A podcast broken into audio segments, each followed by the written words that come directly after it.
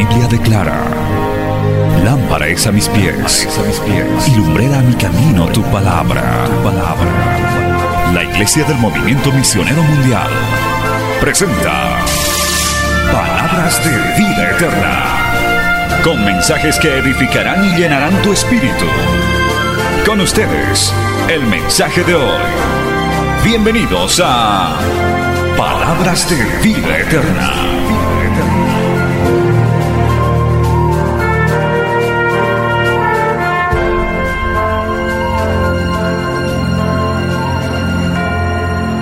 Estamos en el capítulo 4, por favor.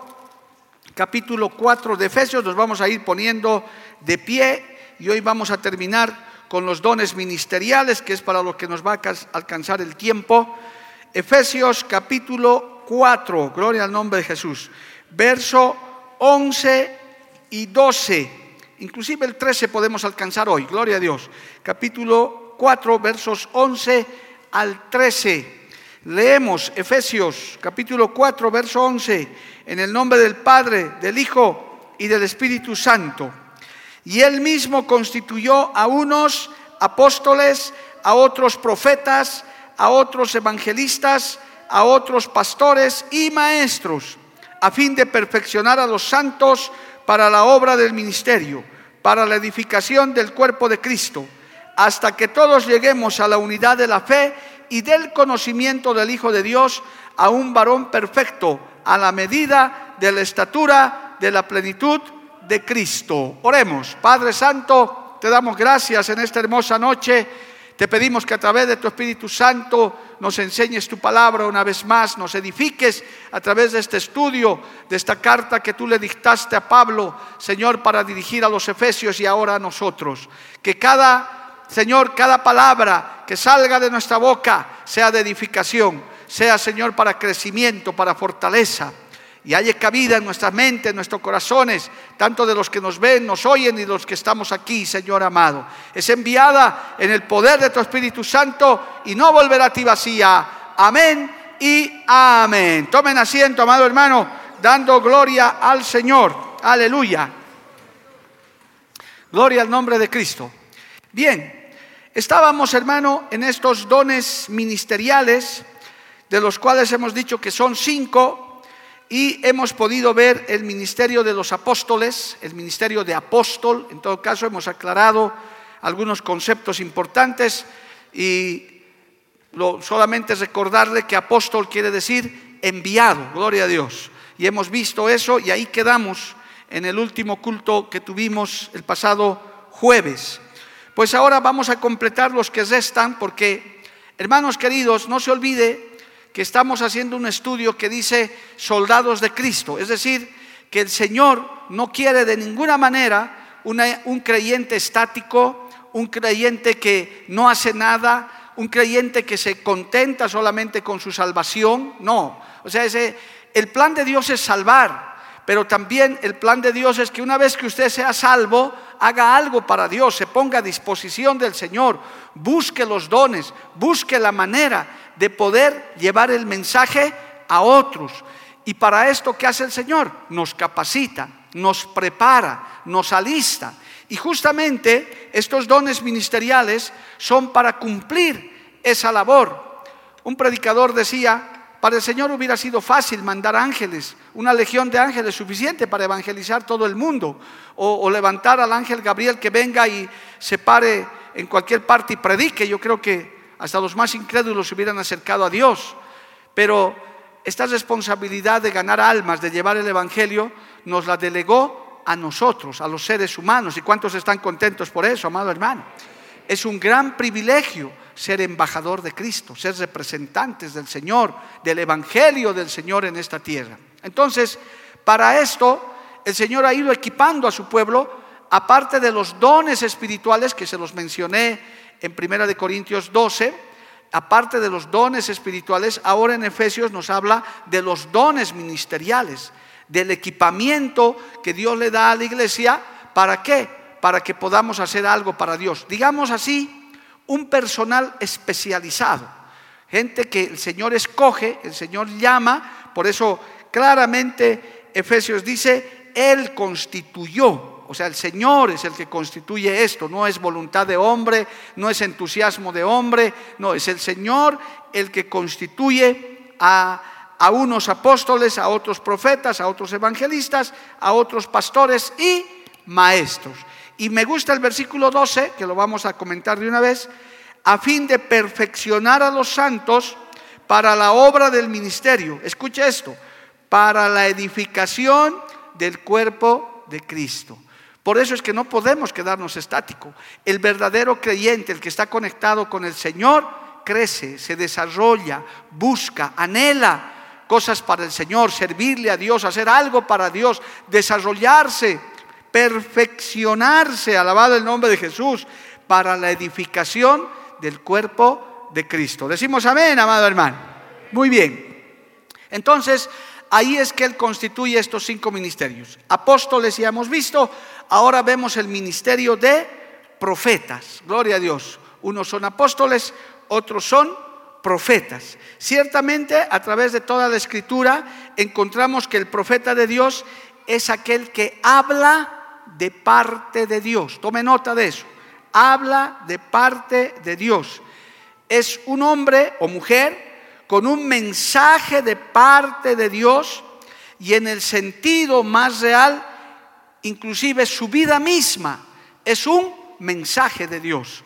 Es decir, hermano, el Señor, el Señor ha levantado este ministerio para que hablen, sean la voz de Dios, por eso se habla de la voz profética de Dios, alabado el nombre de Jesús. Entonces, ahí nosotros encontramos este ministerio de profeta que en la antigüedad había, y estamos hablando de Jeremías, hablamos de Malaquías, de los profetas menores, etcétera, pero algunos como Habacuc, por ejemplo, no hablaban tanto lo que Dios decía, sino ellos hablaban con su propio testimonio, con su propia vida.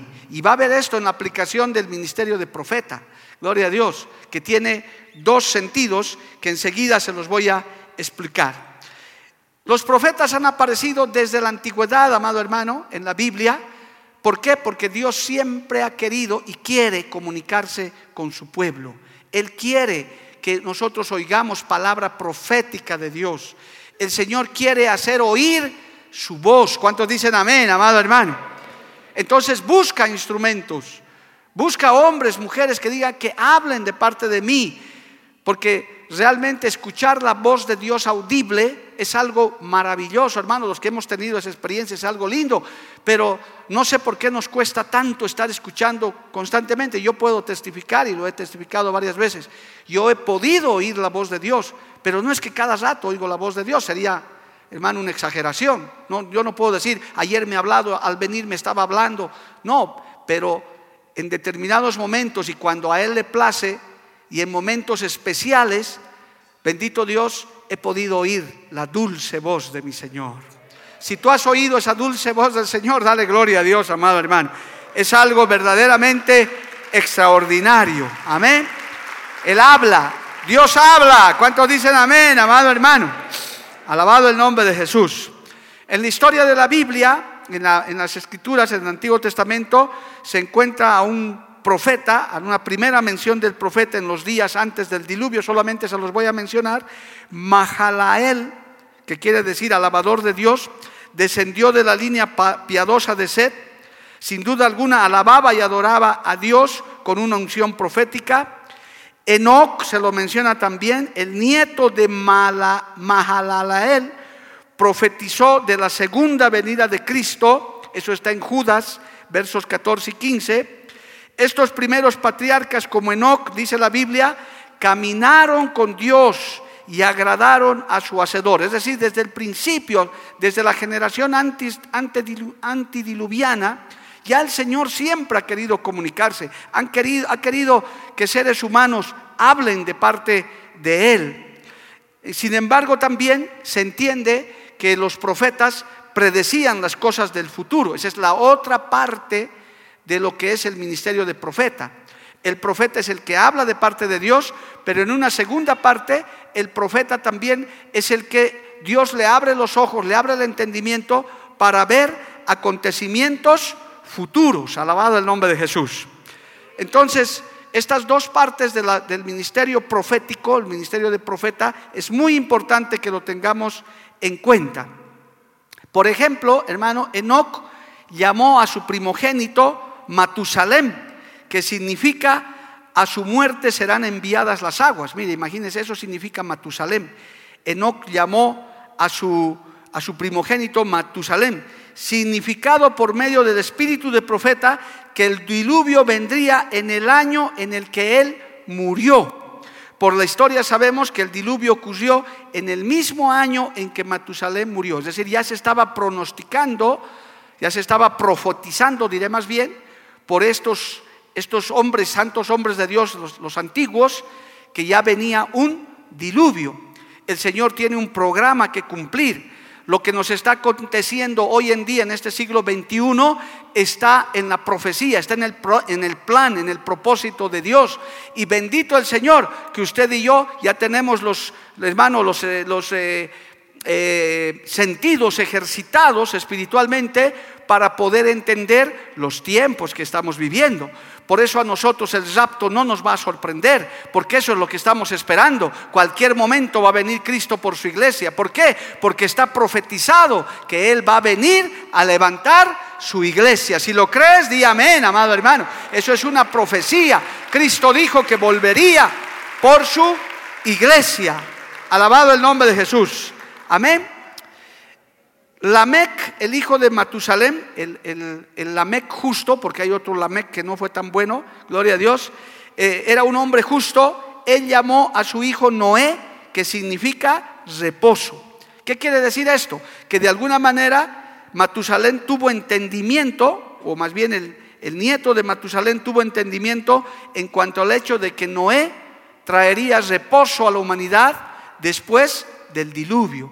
Es decir, con estos pequeños datos, hermano, que están en Génesis especialmente, usted se puede dar cuenta que nada se sale del control de Dios. Todo está siguiendo un programa, un plan, que el ministerio de profeta lo habla de parte de Dios, pero también se adelanta a los hechos que están por venir. Alabado el nombre de Jesús.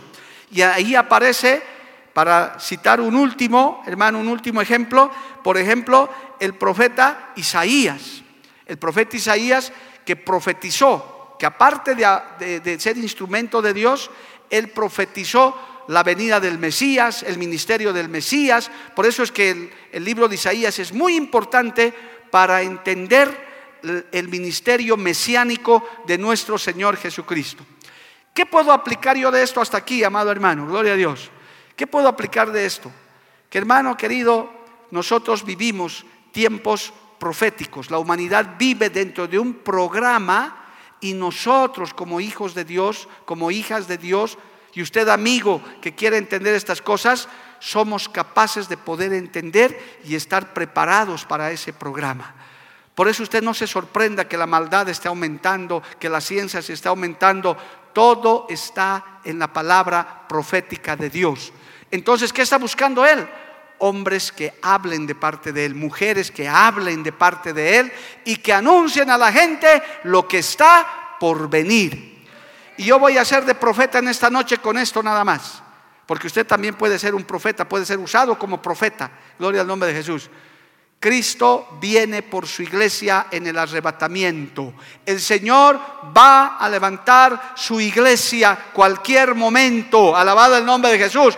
Dios está haciendo anunciar eso por medio de toda su iglesia en el mundo entero. Y le está diciendo al mundo, arrepiéntanse antes que sea tarde. Alabado el nombre de Jesús. Amén, amado hermano. En Primera de Corintios capítulo 14, ahora ya saliendo de este hermano de esta pequeña introducción de este ministerio de profeta, gloria a Dios, dice Primera de Corintios capítulo 14, por favor, vamos a leer unos cuantos versículos. Mire, está hablando eh, en el verso 12 está hablando de los dones espirituales. No se olvide que nosotros estamos hablando ahora sobre los ministerios o dones ministeriales, como le llaman la teología.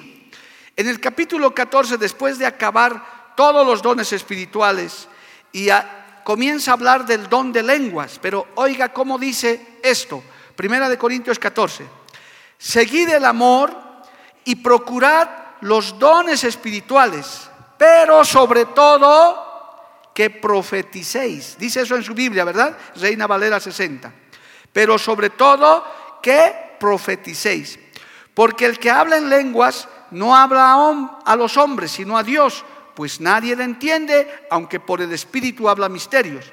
Pero el que profetiza habla a los hombres para edificación, exhortación y consolación.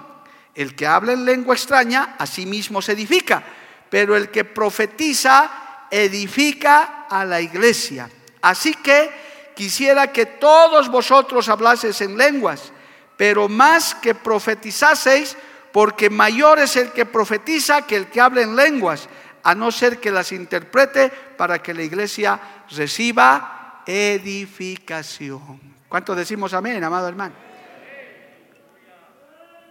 En esta parte, el Señor está diciendo que profeticen, que hablen de parte de Dios, que hablemos, que prediquemos la palabra del Señor. Porque todo lo que hace un hijo, una hija de Dios, no habla, hermano, otra cosa que no esté basada en la palabra del Señor. Usted no puede inventarse un nuevo evangelio por mucho que tenga revelaciones de Dios, por mucho que tenga sueños de Dios, todo tiene que estar enmarcado en la palabra del Señor. Y lo que hablamos en los cultos, en las campañas, en las vigilias, en los ayunos, es palabra profética de parte de Dios. Es decir, es la predicación misma. Por eso es que explica el apóstol Pablo y dice, cuando hablan en lenguas está muy bien, pero no edifican a todos, sino solamente a los que pueden interpretar las lenguas. Pero cuando profetizan, cuando predican, cuando hablan de parte de mí, cuando tienen una palabra que yo pongo en el predicador, entonces ya están hablando palabra profética. Alabado el nombre de Jesús. Así que quisiera que todos hablen lenguas, pero más que profeticen, que profeticen, porque mayor es el que profetiza que el que habla en lenguas, a no ser que se interpreten las lenguas. Entonces, hermano, aquí entra el ministerio de profeta. El ministerio de profeta que está actualmente, aparte de los que pueden predecir hechos futuros, lo que más Dios está usando en este tiempo es que hablemos de parte de Dios. Por eso es que cuando un hombre o una mujer es usada en ese don profético o tiene ya el don ministerial de profeta, esa palabra es lo que muchos dicen a mí me estaba hablando, a mí me estaba diciendo, es como si yo es como si esa persona conociera mi vida, es que no es él. Es el Espíritu Santo de Dios usando en profecía para mostrarte tu vida, tu pecado o tu victoria o lo que fuera, porque Dios quiere hablar con su pueblo, quiere hablar con usted, quiere que entendamos sus misterios, quiere revelarnos muchas cosas. ¿Cuántos dicen amén, amado hermano? A su nombre sea la gloria. Cristo vive, entonces, el ministerio de profeta tiene esos dos aspectos. Pueden predecir el futuro, sí, palabra profética, profetizan, o pueden hablar de parte de Dios, predicando la palabra o entendiendo las cosas que están sucediendo en este tiempo. Alabado el nombre de Jesús. Eso es lo que se refiere al ministerio de profetas. Por eso los profetas no están solo limitados a ver el futuro, sino también a declarar eventos presentes en palabra profética, en la predicación, esa palabra que penetra, esa palabra que te nutre, esa palabra que realmente te sacude, hermano, e inclusive hasta te revela las verdades que tú ni sabías, pero Dios te las muestra a través del ministerio de profeta. Alabado el nombre de Jesús. También los profetas se mueven bajo una cobertura profética del Señor. Cuando otros vienen delante de ellos, a menudo darán declaraciones ungidas. Comienzan a hablar de parte del Señor cosas tan precisas que de pronto las podemos entender solamente en el Espíritu. Hay que estar conectado con Dios para entender esas cosas. Y hay otras cosas sencillas como las que acabo de profetizarles. Que está escrito en la palabra y que la estoy mencionando. Cristo viene por su iglesia, hay que estar preparados, alabado el nombre de Jesús. ¿Y de cómo sabemos eso? Por la escritura, por la revelación del Espíritu Santo y nosotros creemos en esta palabra porque esta palabra es verdad. ¿Cuántos dicen amén, amado hermano? A su nombre sea la gloria. Amén. Aleluya. Entonces Dios instituye un ministerio de profeta. Y hay, y hay, profetas en este tiempo que son usados como profetas. Pero también, según Primera de Corintios 12:10, hay un don de profecía, que eso es usado. Eso por si acaso, para, que está ahí mismo. Primera de Corintios 12:10, cuando habla de los dones espirituales, hay que diferenciar.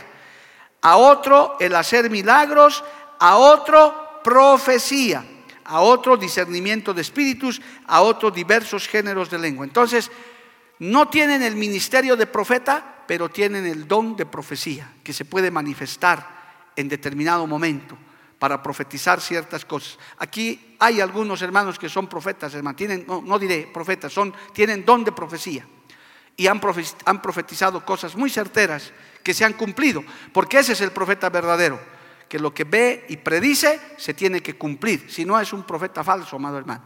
Lo que dice el profeta se cumple. El que tiene don de profecía dice en determinadas cosas tomados por el Espíritu Santo, dice tal cosa sucederá, hablo de parte de Dios y se cumple cabalmente. Alabado el nombre de Jesús. Ese es el respaldo que Dios da al don de profecía y al ministerio de profeta. El que tiene ministerio de profeta generalmente habla cosas certeras de parte de Dios. Quiero hacer un paréntesis aquí, porque este tema les ha despertado interés a muchos que me han preguntado algunas cosas y vale la pena este paréntesis. Hay muchos hermanos, varios hermanas y hermanos, que no saben que tienen dones espirituales. Tienen, pero no saben. Como pastor no me voy a dar cuenta, es que no lo practicas, no lo ejercitas. Si crees que tienes un don, si, le has pedido a Dios, dame don de sanidad, tienes que ejercitar, tienes que practicar. Ora por los enfermos, para que los enfermos se sanen. Porque si no, oras, quiero don de sanidad y nunca practicas, ¿cómo vas a saber si tienes el don de sanidad? ¿Cómo vas a saber si tienes el don de discernimiento de espíritus si no comienzas a ejercitarte? Hay hermanos que han descubierto que tienen dones cuando han comenzado a ejercitar. Pastor, he orado por el enfermo y se ha sanado y se maravillan. Y he orado por otro, también se ha sanado. No sabía que tenía ese don porque no lo ejercitas. Tienes que ejercitar tus dones. Ejercítate en la piedad, alabado el nombre de Jesús. Puedes pedirle, aparte de estos, de estos ministerios, puedes decir, Señor, yo quiero ser un profeta.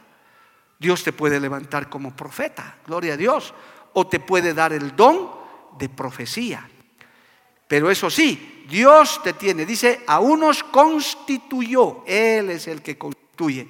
Yo he conocido un par de profetas certeros, hermano, y hay, en la misma hora del movimiento, hay profetas, hermano, gente que los usa Dios poderosamente, que inclusive cuando nos han dicho una palabra, muchas cosas de las que yo estoy viendo ahora, especialmente los que son nuevos, recién se han añadido, yo quiero decirles, hermano, que hace 10, 15 años hubo profetas que han llegado y se han levantado aquí mismo, que han profetizado este tiempo para la obra. Y yo puedo testificar que sí, verdaderamente así es.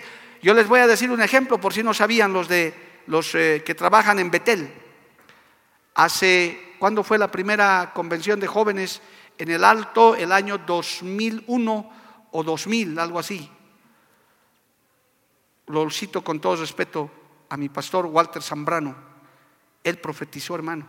Dijo en esa convención, se van a levantar jóvenes, va a haber cámaras, va a haber comunicación. Esas veces estábamos ni, ni, ni, sombra había de eso. Y él se paró, qué pena hermano, perdí ese material, yo lo grabé, pero esas camaritas como que habían, se, se perdió ese material. Pero él se paró y profetizó y dijo, esto que hoy estamos viviendo. Alabado el nombre de Jesús. Increíble para ese momento, pero era palabra profética de Dios que la estamos viendo cumplida. ¿Cuántos dicen amén, amado hermano? A su nombre, gloria. Termino este punto porque quiero ir a los otros que ya son más entendibles. Hermano, por eso hay que estar atento, porque puede haber palabra profética para tu vida. El Señor puede darte una palabra profética, decirte esto va a pasar. Yo cuando vienen invitados, hermano, que Dios nos los trae, yo estoy atento ahí, decir, a ver, en qué momento va a haber una palabra profética para Bolivia, para Cochabamba, y hay que agarrar esa profecía en fe, hay que creer esa palabra, hay que apropiarse de esa palabra. Si está basada en la Biblia y es certera, se va a cumplir en tu vida. Nuestro pastor Ciro, él cuenta en su testimonio que llegó a Bolivia por palabra profética. Ellos eran misioneros, pastores en Colombia. El Señor los tomó a un profeta, dijo, yo te voy a llevar a Bolivia y vas a levantar una obra, vas a ir de misionero allá, te voy a entregar radios, te voy a entregar esto. Cabal, se cumplió todo, alabado el nombre de Jesús. Así que yo estoy esperando que alguien me profetice de parte de Dios para la iglesia de Cochabamba, un coliseo para 10 mil personas. Gloria a Dios, lo agarramos, pues hermanos, ya, amén. Gloria a Dios, en el nombre de Jesús. Hay que creerle a Dios. Cuando hay un profeta verdadero y habla de parte de Dios, eso va a suceder. Y cuando el, don de profecía o el profeta es usado por Dios, hay que estar atento para recibir esa palabra. Amén. Gloria al nombre de Jesús. Al nombre de Cristo sea la gloria. Amén. Muy bien. Pasemos, hermano, al tercer ministerio, al, tercer don ministerial, que es el de evangelista. Qué lindo ministerio. Un evangelista es primeramente aquel que gana almas. Aleluya. El fuego de Dios arde en lo profundo de su corazón con compasión por los perdidos. Su deseo continuo es llevar a hombres y mujeres por el camino de la vida eterna. Los evangelistas tienen un buen conocimiento de los principios de las doctrinas de Cristo y pueden proclamar los caminos del Señor. Su principal mensaje es la salvación, aleluya. Predican el Evangelio, llevan el mensaje para que las almas se salven. Bendito el nombre de Jesús. Hermano, el Señor dice en Proverbios 11:30, mire lo que dice en, el, en Proverbios 11:30. Este es un ministerio muy lindo que todos deberíamos, hermano, pedirle al Señor que nos profundice, porque de alguna manera todos tenemos que ser evangelistas, pero Dios tiene sus evangelistas. Y en este tiempo hermano, algunos ya, se han partido, pero han sido grandes evangelistas. Proverbios 11:30, que dice, gloria a Dios, el fruto del justo es árbol de vida, y el que gana almas es sabio. Qué lindo. Con respeto también nombro, por ejemplo, al pastor G. Ávila. Él es un gran evangelista, hermano. El hermano Pablo, que ya se han ido, ya están con el Señor. Predicaban y la gente se convertía, pero de verdad, hermano se sanaban los enfermos. Ese era su mensaje, sanidad, salvación. Quizás no enseñaban grandes principios doctrinales, pero lanzaban el mensaje de salvación y esa palabra llegaba como espada de dos filos y hasta los más duros de corazón caían rendidos a los pies del Señor. Aleluya. En cierta forma todos debemos ganar almas, amado hermano, pero el Señor tiene su personal especializado. Digamos que todos tenemos la gran comisión, sí, tenemos que ganar almas, predicar la palabra, pero también algunos predicamos y, hermano, predican y no pasa nada, ¿verdad? La gente posteza y se ríe. Pero hay otros que cuando predican, hermano, eso ahí nadie se ríe, la gente corre porque tienen un don de evangelista. Ellos saben cómo, conocen la estrategia, están conectados con Dios, tienen una pasión por las almas perdidas. Hay, quienes salen solo en campaña una vez al año porque les obligan, pero el evangelista no, él quiere cada rato ir a predicar, a ganar almas para Cristo. Dios le da ese, le da ese don ministerial de evangelista. Alabado el nombre de Jesús. Ganar almas para Cristo, pero lo hace con seriedad, con estrategia. Lo hace permanentemente, amado hermano. Eso no es que va de campaña una vez. Eso es organizan verdaderas cruzadas, campañas y la gente se salva y se convierte por la palabra que ellos predican. Alabado el nombre del Señor. Dios bendiga a los evangelistas, amado hermano. Apóstoles, profetas, evangelistas, pastores. Uy, hermano, dicen que es el ministerio más completo que hay. Porque el pastor realmente, el Señor se aceptó dos títulos que le llamaran. Él no aceptó tanto ser apóstol, ni profeta, ni evangelista, que lo era, de todo eso él era. Pero él aceptó dos títulos. Mire, el de pastor lo dijo en Juan 10:11. Él aceptó el título cuando le dijeron pastor. Mire lo que dice Juan 10:11. Que usted conoce y varios textos como estos, pero yo le muestro como seña uno. ¿Qué dijo el Señor? Juan 10:11. yo soy el buen pastor. El buen pastor su vida da por las ovejas. O sea que el Señor es nuestro pastor. Jehová es mi pastor. Aleluya. Amén. Enviado es, por tanto es un gran apóstol que ha fundado su iglesia. Evangelista, ni hablar, como él no hay ninguno. El mejor evangelista, aleluya. Profeta, ni hablar. Pero no se ve mucho de eso, sino él mismo dijo, yo soy el buen pastor. Y el buen pastor su vida da por las ovejas. Y también aceptó el título de maestro, gloria al nombre de Jesús. Ahí en Juan capítulo 3, 13 también, en Juan 13, 13, dijo también esto el Señor. Juan 13, 13. Dice, vosotros me llamáis maestro y Señor y decís bien porque lo soy. ¿Ve? Él acepta el título de maestro. Entonces llamarle al Señor con propiedad, nuestro pastor, nuestro maestro, está bienísimo. Gloria al nombre de Jesús. Porque Él acepta. Él es el buen pastor. Alabado el nombre de Jesús. ¿Y cuál es el pastor, el ministerio del pastor? El que tiene ovejas a su cargo. No puede haber un pastor sin ovejas, que solo tiene el título en la pared. Porque hay institutos en el mundo que se dedican a dar título de pastor. Soy pastor, maestro en divinidades, técnico en, Apocalipsis, he estudiado. ¿Y tus ovejas? No, no hay todavía. Entonces, ¿qué cosa pastoreas? El verdadero pastor tiene que tener pues ovejas, amado hermano. Las ovejas digan amén. Lindo, ¿verdad? Yo también soy oveja del pastor de pastores, aleluya. Yo también tengo mis pastores. Todos somos ovejas de su prado, alabado el nombre de Jesús. A su nombre, gloria, dale un aplauso al Señor, amado hermano. Aleluya. Este es un ministerio, hermano, muy completo, muy hermoso, que tiene muchas cualidades. Digamos, Isaías dice esto de los pastores. Isaías capítulo 50, porque del ministerio de pastor hay que hablar bastante, hermano, pero no tenemos mucho tiempo, pero gracias a Dios es uno de los ministerios más conocidos que hay, más vigentes, más criticados, de todo. A los pastores les dicen de todo, hermano, gloria a Dios. Así que estamos acostumbrados nosotros, usted no sienta pena. Dice Isaías 54, Jehová el Señor me dio lengua de sabios para saber hablar palabras alcanzado, despertará mañana tras mañana, despertará mi oído para que oiga como los sabios. Aleluya. El pastor tiene que tener lengua de sabio. No podemos hablar cualquier cosa, porque hasta podemos lastimar con nuestras palabras y a veces lastimamos, hermano. Que Dios tenga misericordia. Si usted quiere ser pastor, tiene que pedirle que el Señor le ponga la palabra. Qué bueno es, hermano, cuando Dios habla a través del pastor, cuando Dios corrige a través del pastor, cuando Dios anima a través del pastor. Alabado el nombre de Jesús. Por eso Cristo dice, yo soy el buen pastor que ha dado su vida por las ovejas.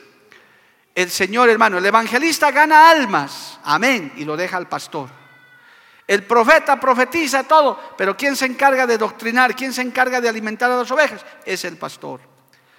¿Qué hace el pastor? También de alguna manera cumple una función apostólica porque hay que abrir iglesias, hay que avanzadas, hay que ir por acá. El pastor también va adelante. Por eso es un ministerio muy completo el de pastor y muy complejo también, de mucha dedicación, de mucho trabajo. Por eso hay pastores, hermano, en este tiempo que ya nos dedicamos a tiempo completo porque la obra exige. Esto no lo podemos tomar como un pasatiempo, como un trabajo extra, de ninguna manera. Llega un momento en el que el Señor toma tu vida y te dice, yo te necesito tiempo completo, tienes que trabajar para mí porque el rebaño está creciendo, las ovejas necesitan ser pastoreadas y ahora en esta iglesia ni siquiera tiene usted un pastor, tenemos cuatro, hasta cinco pastores que estamos todos los días trabajando. ¿Para qué? Para que usted, aleluya, le dé gracias a Dios le diga, Señor, tengo un pastor, una pastora, tengo a alguien a quien recurrir. ¿Quién puso ese ministerio?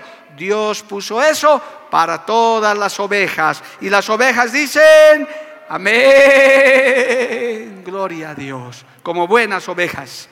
Ahora, en Hebreos escribió Pablo esto. Si no hay amenes en esto, no importa, pero eso está en la palabra. Vaya a Hebreos 13, gloria al nombre de Jesús.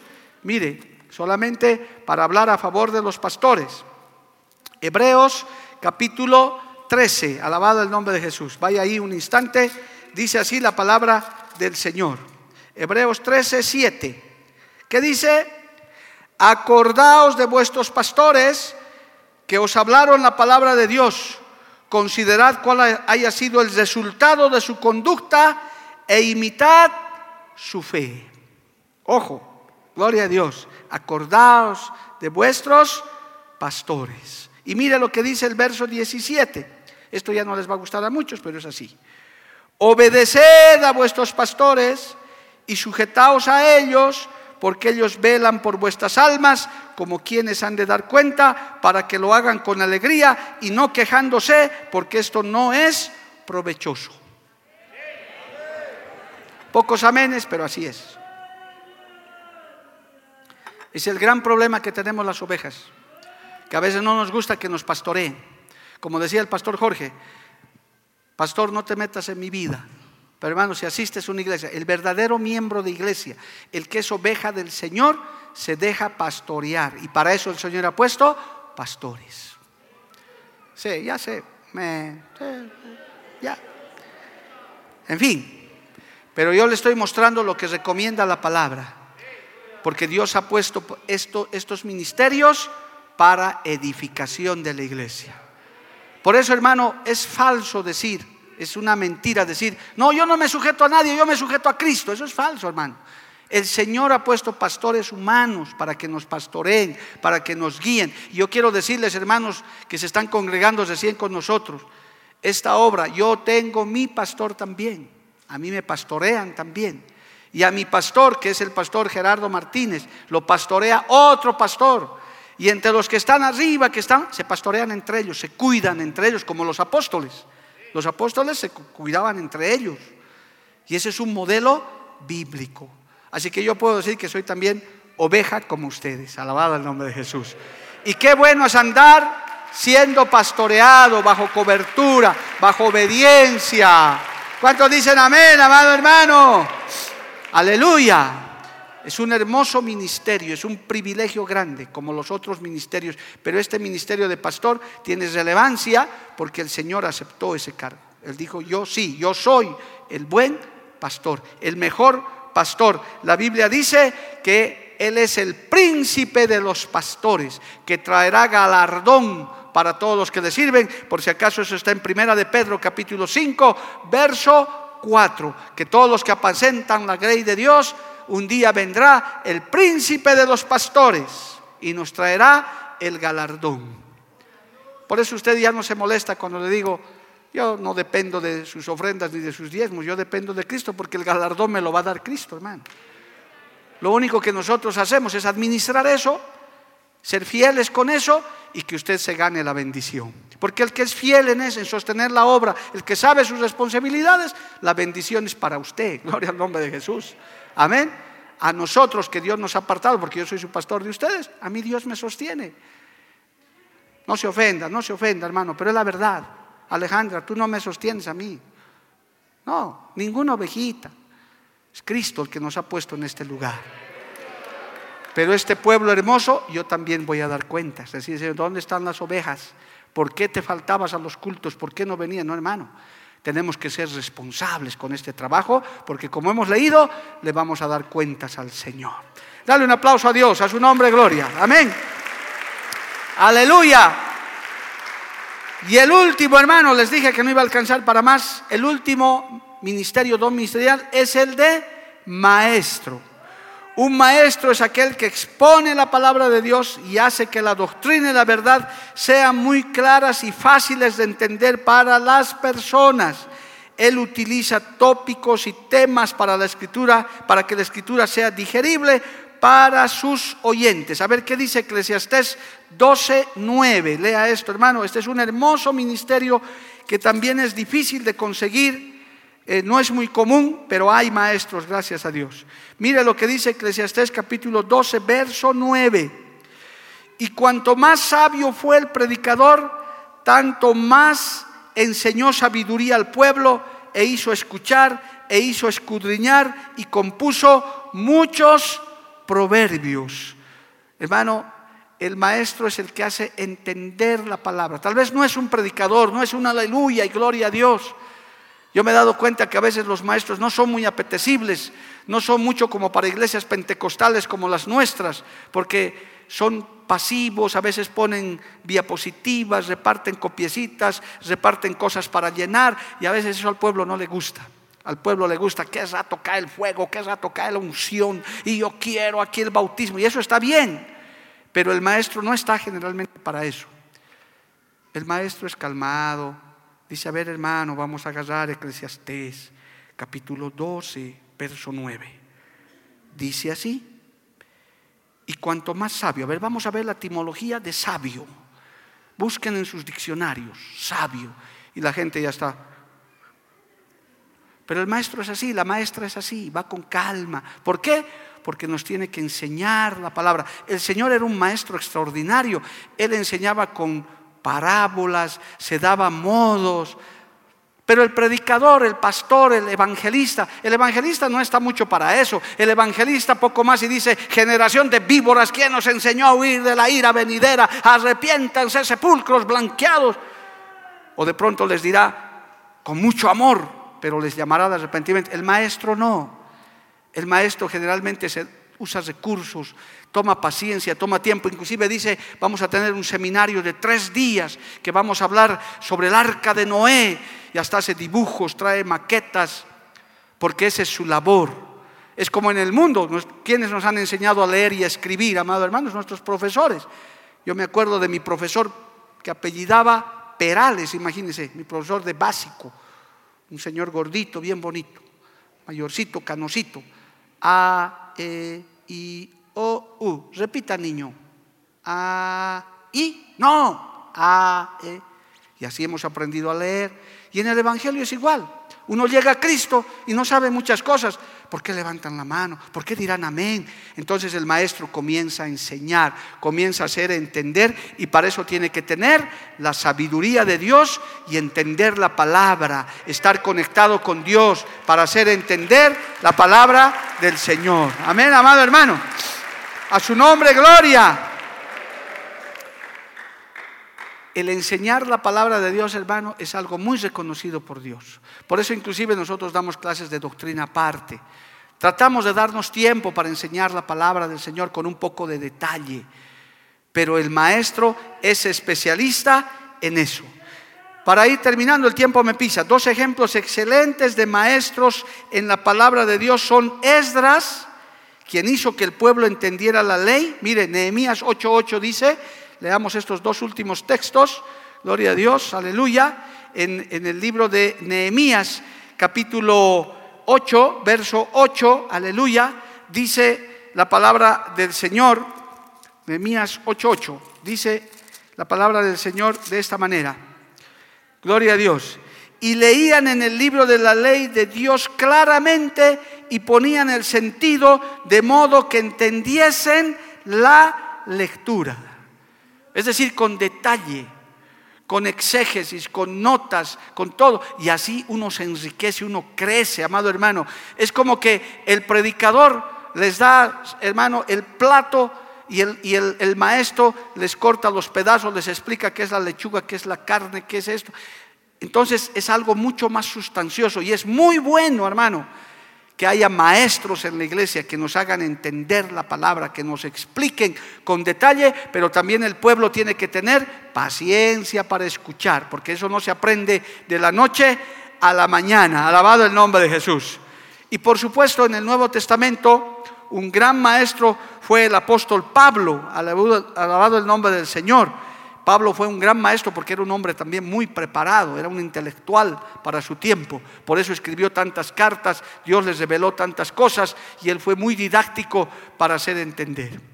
Todo esto, hermanos, volviendo a Efesios capítulo 4, donde estamos hoy, todos estos eh, dones ministeriales, el Señor los puso, según el versículo 12, a fin de perfeccionar a los santos para la obra del ministerio, para la edificación del cuerpo de Cristo. Si usted se pone, hace un rápido resumen, gloria a Dios, de los, de los cinco ministerios, el apóstol fundó la iglesia, funda la iglesia, el profeta comienza a hablarles de las cosas que Dios va a hacer con la iglesia, comienza a hablarles de parte de Dios, el evangelista se dedica a ganar almas, a traer las almas, el pastor es el que los consolida, los pastorea y el maestro es el que les enseña la palabra.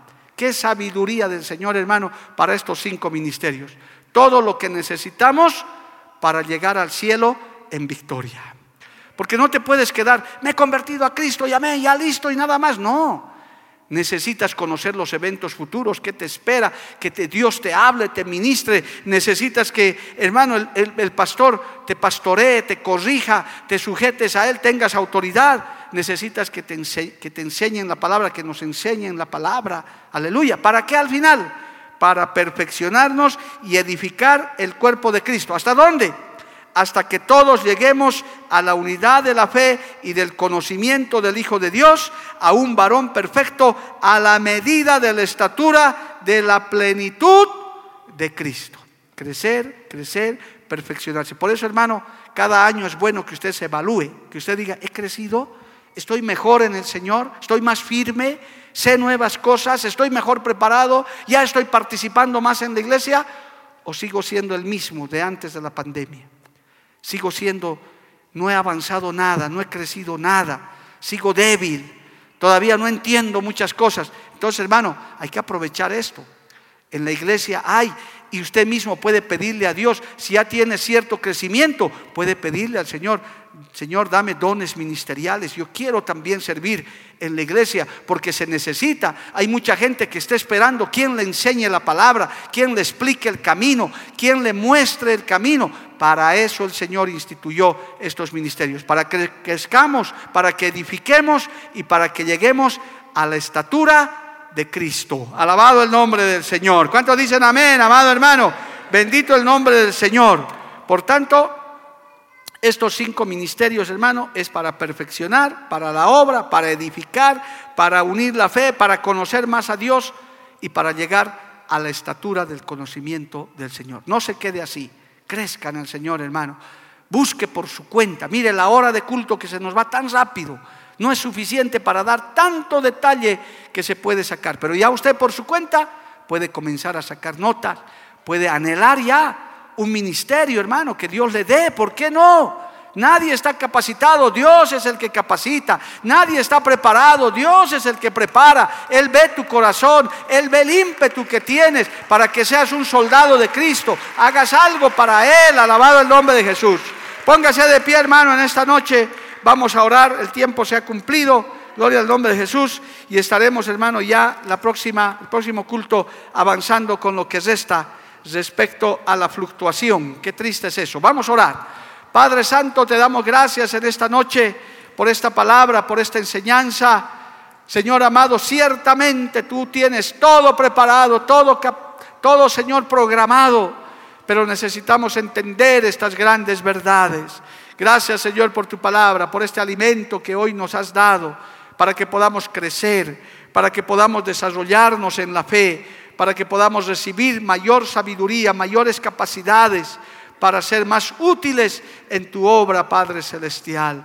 Gracias, Señor amado. Yo te pido, te ruego que seas tú, Dios mío, derramando de esos dones ministeriales aquí también en la iglesia. Tú tienes varones y mujeres que te están buscando, que están anhelando, Señor, servirte que están anhelando, Padre Celestial, llenarse de tu presencia. Tú los conoces, tú sabes quiénes son, Dios bendito. Por eso en esta noche te damos gracias por esta palabra. Gracias por los hermanos, amigos que nos han seguido, que se han conectado a través de las redes. Gracias por cada uno de ellos que han demostrado interés, Señor, en poder estudiar tu palabra. A ti sea la honra, a ti sea la gloria, Padre.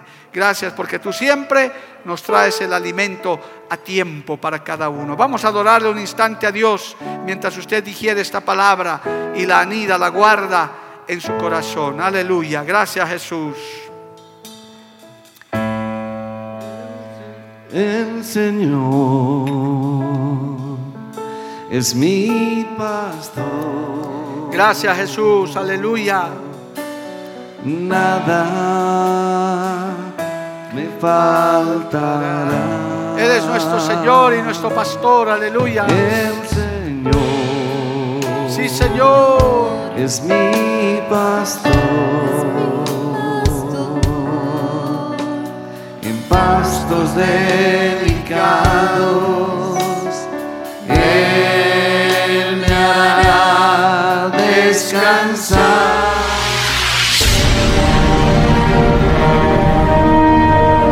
La Biblia declara, lámpara es a mis pies, y lumbrera a mi camino tu palabra. La Iglesia del Movimiento Misionero Mundial tuvo el grato placer de presentar Palabras de Vida Eterna. Si el mensaje de hoy ha edificado tu vida y llenado tu ser, comunícate con los teléfonos de esta emisora. También para pedir una copia del mismo y compartir con otros. Esta fue una producción de la Iglesia del Movimiento Misionero Mundial. Gracias por tu atención. Hasta la próxima. Hasta la próxima. Hasta la próxima. Hasta la próxima.